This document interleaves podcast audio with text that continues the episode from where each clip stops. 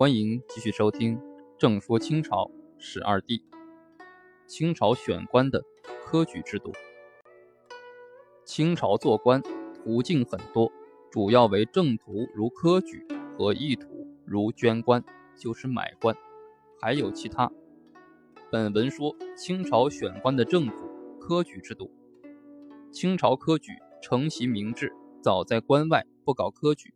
努尔哈赤采取错误杀戮儒生的政策，皇太极继位之后调整政策，开科取士。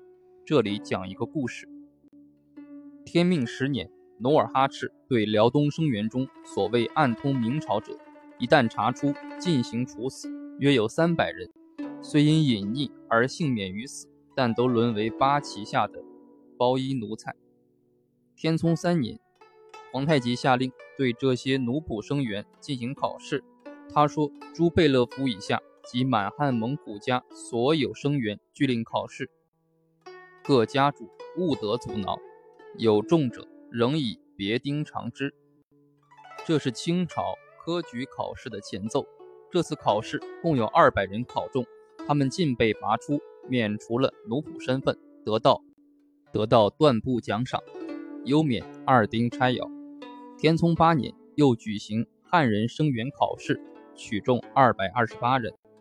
一个月后，皇太极命礼部从中考取通晓满洲、蒙古汉书文艺者十六人为举人。顺治入关后，大学士范文成奏言：“治天下在得民心，士为秀民，士心得，则民心得矣。”建议实行科举制度。清朝顺治二年，正式。开科取士。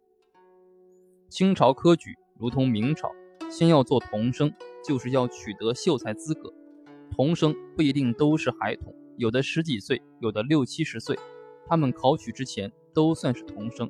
报名时，报名时要填写贯籍、三代履历，统考五人联保，还要请一位领生作保。童生考试要经过三考：县考由知县主考，府考。由知府主考，院考由学政主持，以上三考都合格了，成为秀才，就是优秀的人才，才算有了资格成为县学或府学的生员。这实际上是一种入学考试，只是科举考试的前奏和准备，或者说是取得科举考试的资格。正式的科举考试分为乡试、会试和殿试三级。一、乡试。每三年一次，秋田举行，也称秋闱，在省城考，由主考官主持，考试三场，每场三天，考中为举人，名额不等，百人上下。第一名称解元，解元之名由来有字。唐朝举进士都由地方官借送入仕，所以乡言称乡试第一名为解元。二会试，每三年一次。乡试的第二年春天举行，也称春闱，在北京贡院由礼部主办，皇帝特派高官主考，外省来京应试者给路费一马，打着礼部会试的旗子，风光进京。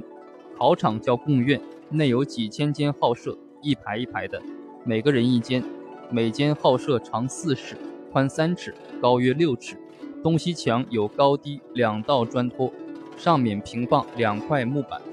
白天上板为桌，下板为凳；晚上两板合一为床。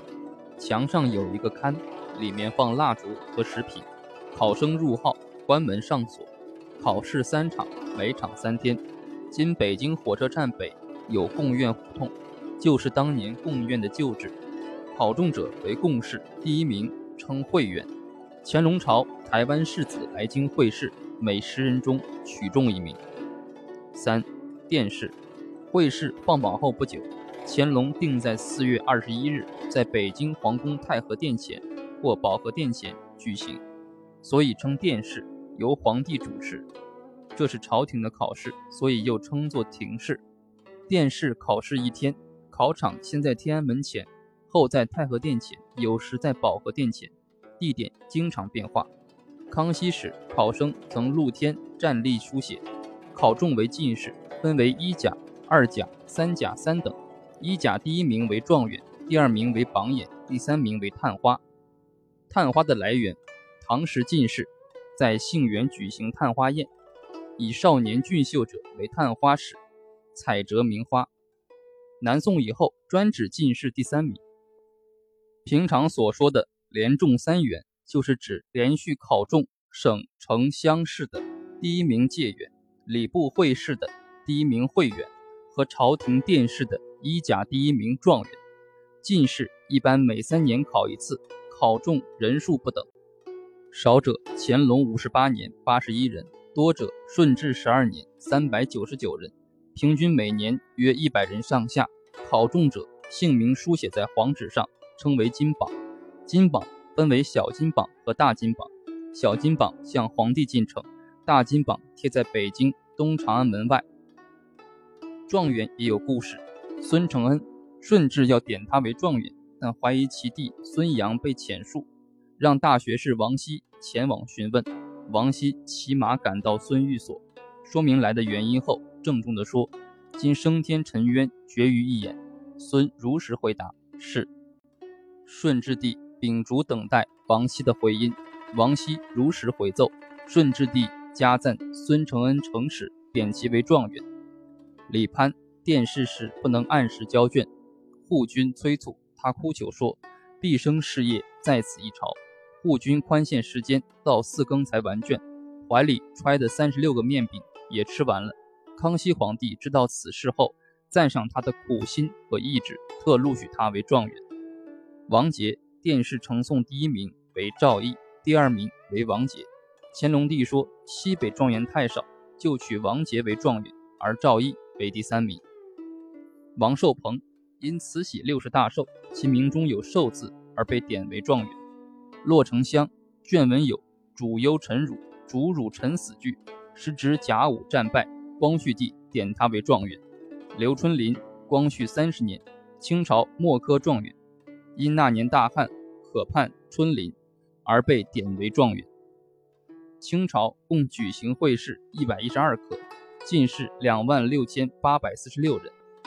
北京孔庙进士提名碑上刻录着他们的名字。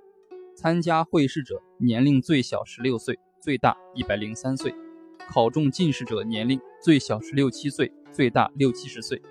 宋元强清朝的状元中统计，中状元者年龄。最小二十四岁，最大五十九岁，平均三十五岁。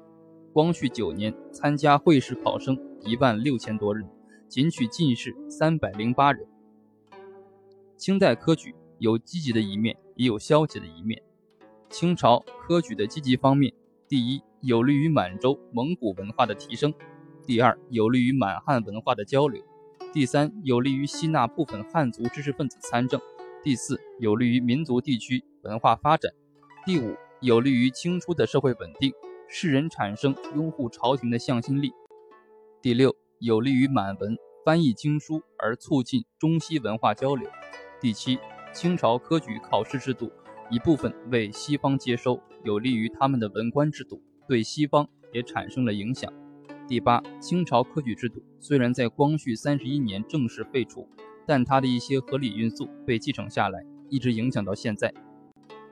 清朝科举的消极方面，考试内容主要是四书五经，没有自然科学内容。考试形式用八股文，扼杀人们的科学精神和创造精神。明清时期，中国落后于西方，科举制度的考试内容和八股取士未能与时俱进，是诸多原因中的一个重要原因。